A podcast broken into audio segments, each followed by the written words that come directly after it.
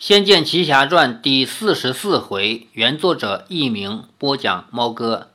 前面讲到，李逍遥和林月如见到了刘敬元以及刘敬元的小妾彩衣，然后又跟尚书夫人聊了一会儿天，然后听说林天南来了。林天南来了以后，先责备自己的女儿不该这样四处乱跑，然后女儿呢又凶，又跟他吵说我们是清白的，你管不着我。林天南这个时候也很无奈，他只好跟李逍遥说：“我们来说一句话吧。”林天南走出院子，来到院旁的一处树林，方才站定。这里是刘家的后花园的外边入口，向来是老爷或亲客们游园的入口处，有一大片松树，郁郁苍苍，十分清雅。李逍遥站在林天南身后，等着他说话。林天南转身向李逍遥问道。李少侠，你不愿与赵女断绝关系，是不是因为恨我片面悔婚？李逍遥说：“晚辈不敢。您是月如的父亲，月如的事由您做主，晚辈怎敢有怨言？”林天南铁青着脸说：“月如能像你这么懂事就好了，并非老夫言而无信，存心作梗，而是老夫知道你和赵女关系暧昧，姑且不论她是正是邪。”你都不应该有了月如，心里还挂念着别的女人。也就是说，我暂时不提他是妖怪的事儿，他不是人首蛇身吗？我暂时不提这个事儿。就算他是个人，你怎么能有了我女儿以后，你心里一直想的是另外一个人呢？李逍遥说：“前辈说的很对，晚辈若心中有了一人，又想着别人，那就是个好色无耻之徒。恕晚辈直言，我与赵姑娘已说好了婚事，家中嫂嫂也应允了。”我万万不能再娶旁人。他每说一句，林天南的脸色就难看一分。李逍遥继续说：“赵姑娘孤苦伶仃，际遇堪怜，家省千叮万嘱，要我护送她回苗疆家乡寻母。她与我相识在先，且曾对我有救命之恩。我若是为了攀龙附凤而弃她于不顾，岂不是不仁不义、无情背信之人吗？”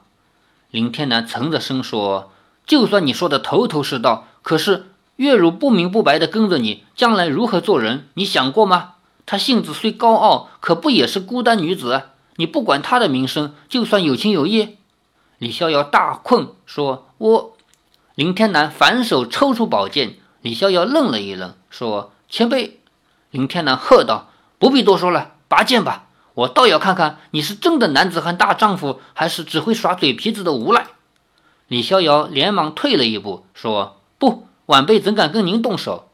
林天南脸一扬，说：“接招吧！你若是有真功夫、真胆量，就不得退后半步，接下我林家七绝剑气。你若赢得过我，从此以后我便不再过问你们的事儿。可是我……我……”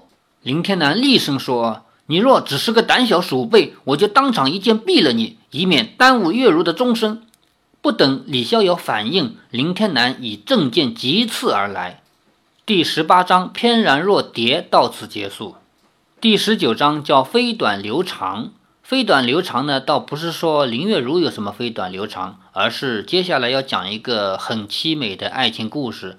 这个爱情故事的主角并不是刘敬元和彩衣，而是蜀山的故事，也很动人。还是老规矩，人不一定有多好，但妖怪却是有情有义的。眼见决战势在必行，林天南一剑劈过来，李逍遥急忙脚踩方步，踉跄地避开林天南这一剑，说：“前辈请三思，晚辈实无意冒犯。”咦，林天南发现李逍遥的谢公行处苍苔没步法虽不怎么高明，发足闪身却快如鬼魅，这是内力过人的特征。在比武招亲的擂台上，他看出李逍遥的剑法虽然高妙，但内力根基可以说半点也没有。这样的身手打败林月如是绰绰有余，但未必是他林天南的对手。因此，这次他前来尚书府，已经打定了主意：如果李逍遥对林月如做出任何有辱门风的事情，他不惜取他性命要带回女儿。刚一交手，林天南惊觉，短短数日之内。李逍遥的内力陡增，这一下子胜败未定，他原先的计划已未必能行。但林天南是个心高气傲的人，越是有挑战的对手，他越是要比个高下。因此他不怒反喜，更是非与李逍遥决战不可。林天南冷冷一笑，说：“冒犯，好大的口气！拿出你的真本领吧，否则死在我剑下，做鬼修怨。”话声未落，又是一剑刺到，当的一声，已被李逍遥拔剑架开。林天南喝道：“好，第三剑，眼睛放亮吧！”林天南说是第三剑，却是两剑飞蚊似的接连紧刺，忽上忽下向前紧逼。李逍遥只忙着以剑相迎相隔。竟是手势，手中的铁剑飞舞，像一朵黑云般护住了他周身。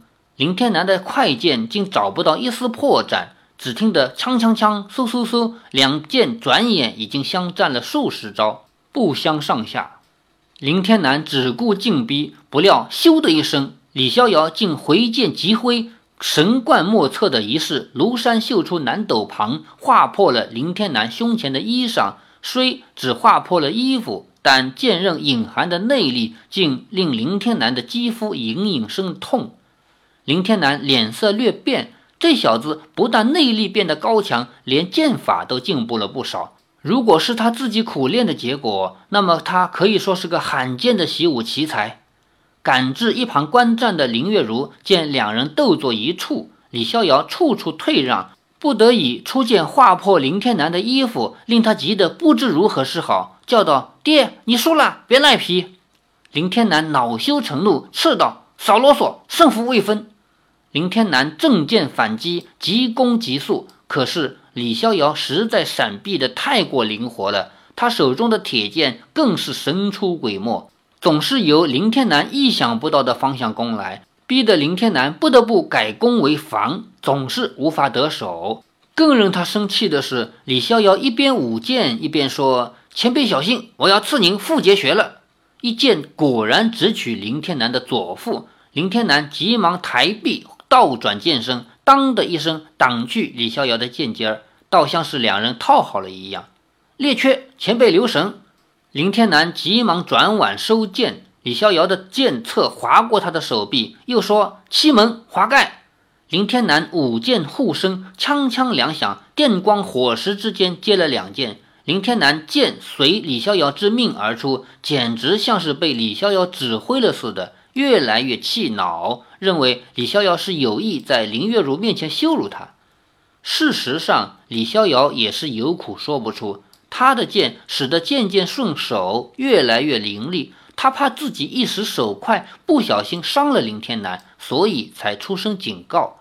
但这正触犯了武林的忌讳，若是围观的还有第三者，那林天南可就名声扫地了。虽然此时在场的只有林月如，这对林天南来说也是受辱不小。李逍遥与林天南两剑交缠激斗，舞得像两条飞腾。只听李逍遥又说：“志阳，小心！”林天南哼了一声，胡说八道。至阳穴在背后中央，现在李逍遥的剑被他缠住了，怎么可能回剑到他背后去刺他的至阳穴？因此，林天南不做防备。不料眼前一花，李逍遥的剑竟像长蛇脱穴一般划了出来，一招鸟飞不到无天长，绕过他的肩，身随剑飞，已跃至背后，一剑往他的至阳穴刺去。林天南绝对来不及回身相隔，若是平时决斗，他势必被一剑刺穿了。啊！林天南惊出一身冷汗，间接的双气几乎透过他的身体。但就在这千钧一发之际，李逍遥及时收住剑气，硬生生的腰身一翻，大转了一圈，跃出数步之外。李逍遥这硬生生的转剑收势，若是调息不顺，很可能轻则扭伤筋骨，重则逆乱血脉。因此，李逍遥落地之时，脚步一软，进而跌倒，一时间胸口滞闷，喘不过气来。林天南脸色惨白，呆了半晌。林月如看了看林天南，又看了看按着心口跌坐在地、一脸痛苦的李逍遥，也不知道是怎么了。边蹦到李逍遥身边说：“你怎么样了？”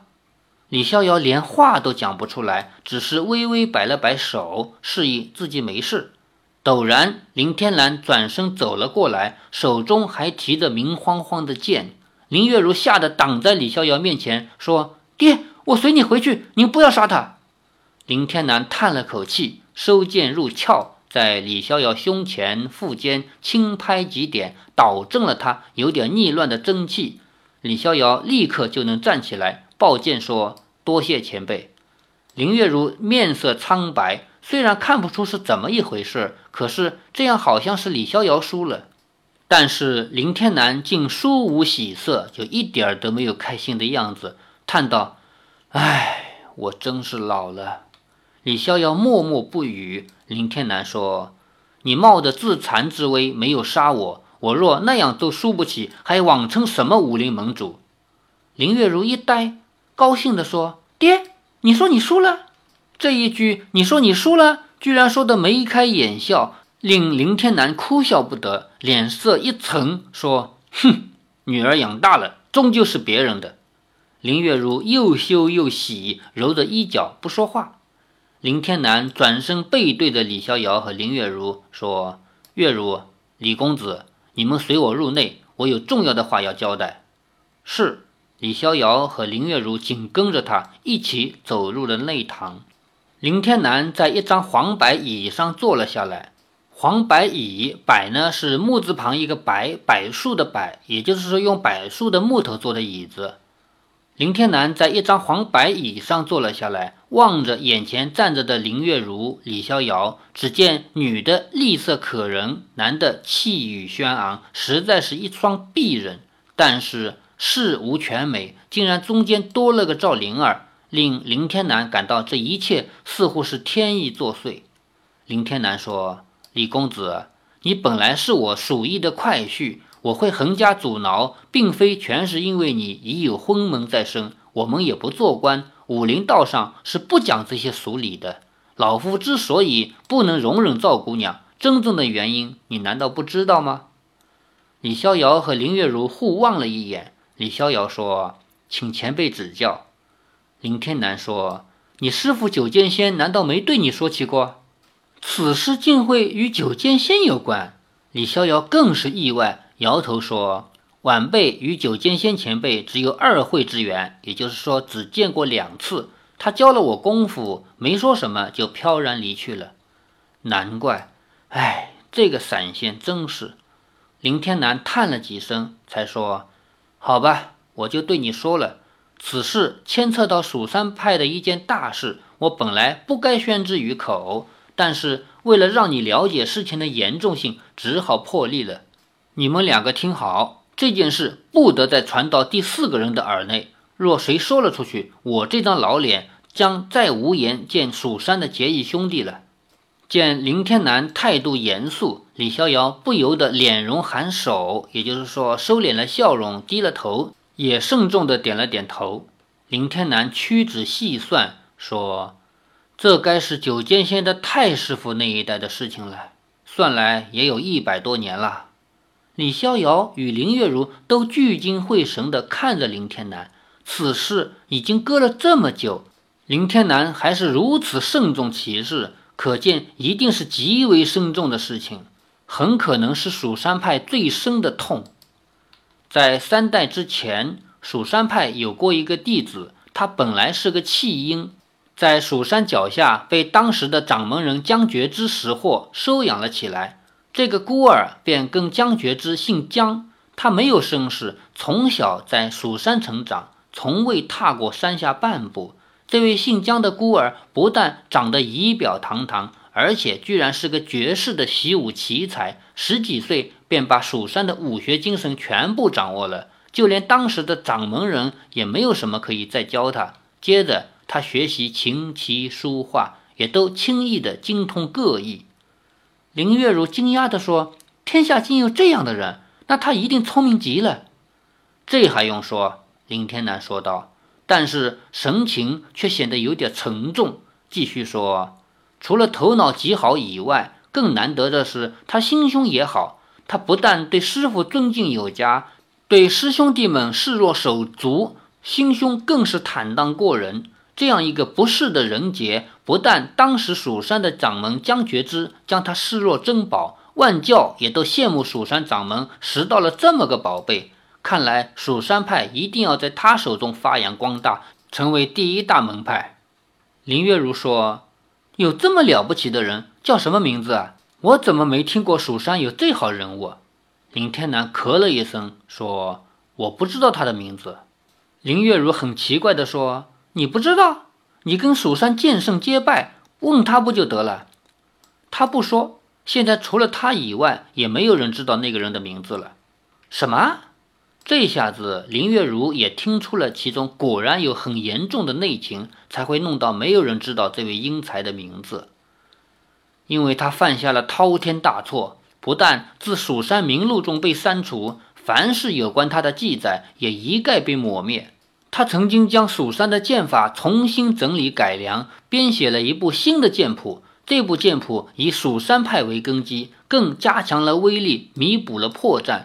原本是他献给师傅江觉之的寿礼，如今也被江觉之前辈亲手毁了，没有传下来。江觉之不允许任何人再提起他，因此在蜀山派里，除了极少数的人以外，其他弟子根本就不知道此人的事。林月如愣得说不出话来，本来是门中之宝，一下子变成连存在都不愿意存在过的记录。是什么样的错会让一个人地位产生如此巨大的改变？林天南长叹一声，说：“天下间什么能毁掉一个豪杰？不是阴险的敌人，不是飞来的冤屈，更不是横逆的灾祸，而是似水的柔情。”李逍遥隐约猜出发生了什么事儿，但是他只是静静的听林天南说下去。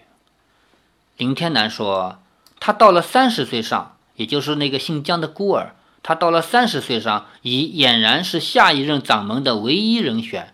当时正好黔中一带发生不明疫情，黔就是贵州省那个黔，黔中一带应该是在贵州中部一带吧？发生不明疫情，也就是说有瘟疫，每天都有成千上百的人死得不明不白。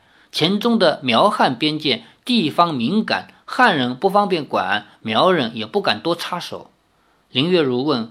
为什么两边都不管？救人又不是坏事。林天南说：“当时苗族内部局面不太安定，白苗虽然医术精良，但为了防着黑苗，实在无暇多管闲事。而汉人如果靠近的话，恐怕要被苗人视为别有居心。再说苗人擅长使蛊，万一这钱中的疫病是因为惹上了苗族才招来的祸，那么谁管了，不就等于跟苗人结了梁子？”林月如撇着嘴说：“原来都是一群胆小鬼，这就是政治。你是真不懂还是假不懂啊？”李逍遥暗暗苦笑。林天南说：“这个姓姜的孤儿，此时已精研医术多年，他的医术多好，那也不必说了。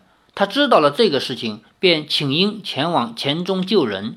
姜觉之本来不答应，但是他不断的求师傅说。”就算这场大疫是苗谷所为，我以俗家打扮，隐姓埋名前往救人。就算得罪了苗族，他们也不知道是谁救的，绝不会牵累本门。再说，到底疫病起因为何，也还未知。无故想到苗人头上，只是加深苗汉的隔阂，实为不智。江觉之总算被说服了，这才放他下山。他以往虽然也曾经出山几次，但都是为了帮务，就是他们帮里的事情。身边有大批的师兄弟跟着，最多十天八天就回蜀山了。这回他只身下山，就是只有一个人下去，又一去数月，每一个人都很担心他。如果他真的死于苗人之手，或者他也染上疫病不治身亡，那全蜀山将会多么的悲痛！平日里大家什么也不说。可是心中却挂着他的安危。渐渐的，半年过去了，钱中出现一名神秘的青山客，以独步天下的医术解除了疫病的消息也渐渐传了出去。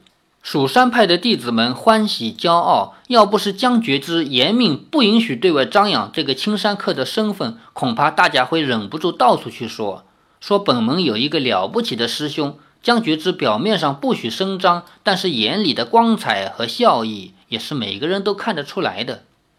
有一天，他终于回来了，身边还带着一个一身是病、丑陋不堪的女子。这个姓姜的孤儿告诉姜觉之说：“这个女病患是他还没有医好的。他报告师傅，黔中的疫情已经控制住，不需要他的医疗。可是这个女子的症状却必须长期医治。为了不让她感染其他人，所以就把她带上了蜀山，希望能慢慢治她。”江觉之当然答应了，让这名女子在后山的一处小院中养病。这个姓江的孤儿每天都悉心地医治她。江觉之曾问过这个女人的病症，而医术独步天下的他也说不出个所以然，只是说虽然是疫病，可是比别人都沉重。那女子体弱纤纤，如果病得比别人沉重的话，早该死了。这么样总是不好也不死，不是很奇怪吗？林月如说：“这也难说的很，也许病去如抽丝，怎么能怀疑他？”林天南说：“谁说怀疑他来着？”有一天却出了大事，大事，在蜀山派有一块禁地，是所拿妖孽之处，叫锁妖塔。这座锁妖塔不知何年何月所建，据说是在蜀山派成立之前就有了。塔内的世界怎样，凡人是不知道的，只知道在极古老之前，蜀山遍地都是魔，有神灵费尽了辛苦，将蜀山出没的邪魔都抓了，囚禁在锁妖塔内。并传授了蜀山派祖师降魔除妖的剑法心诀，让蜀山弟子看守此塔，并继续肩负起擒魔的任务。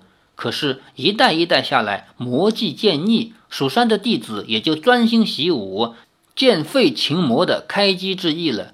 林天南说：“李逍遥这才知道，为何蜀山派的武功神妙变化，半武半仙，原来失传不同于其他门派。”林天南继续说。有一天，几名守着锁妖塔的弟子竟然暴亡在塔外。这件事情轰动了蜀山派。有什么高人能神不知鬼不觉地潜上蜀山？有这样的功夫，又为什么只杀几个武功不高的小弟子，却没有去动掌门和长老们？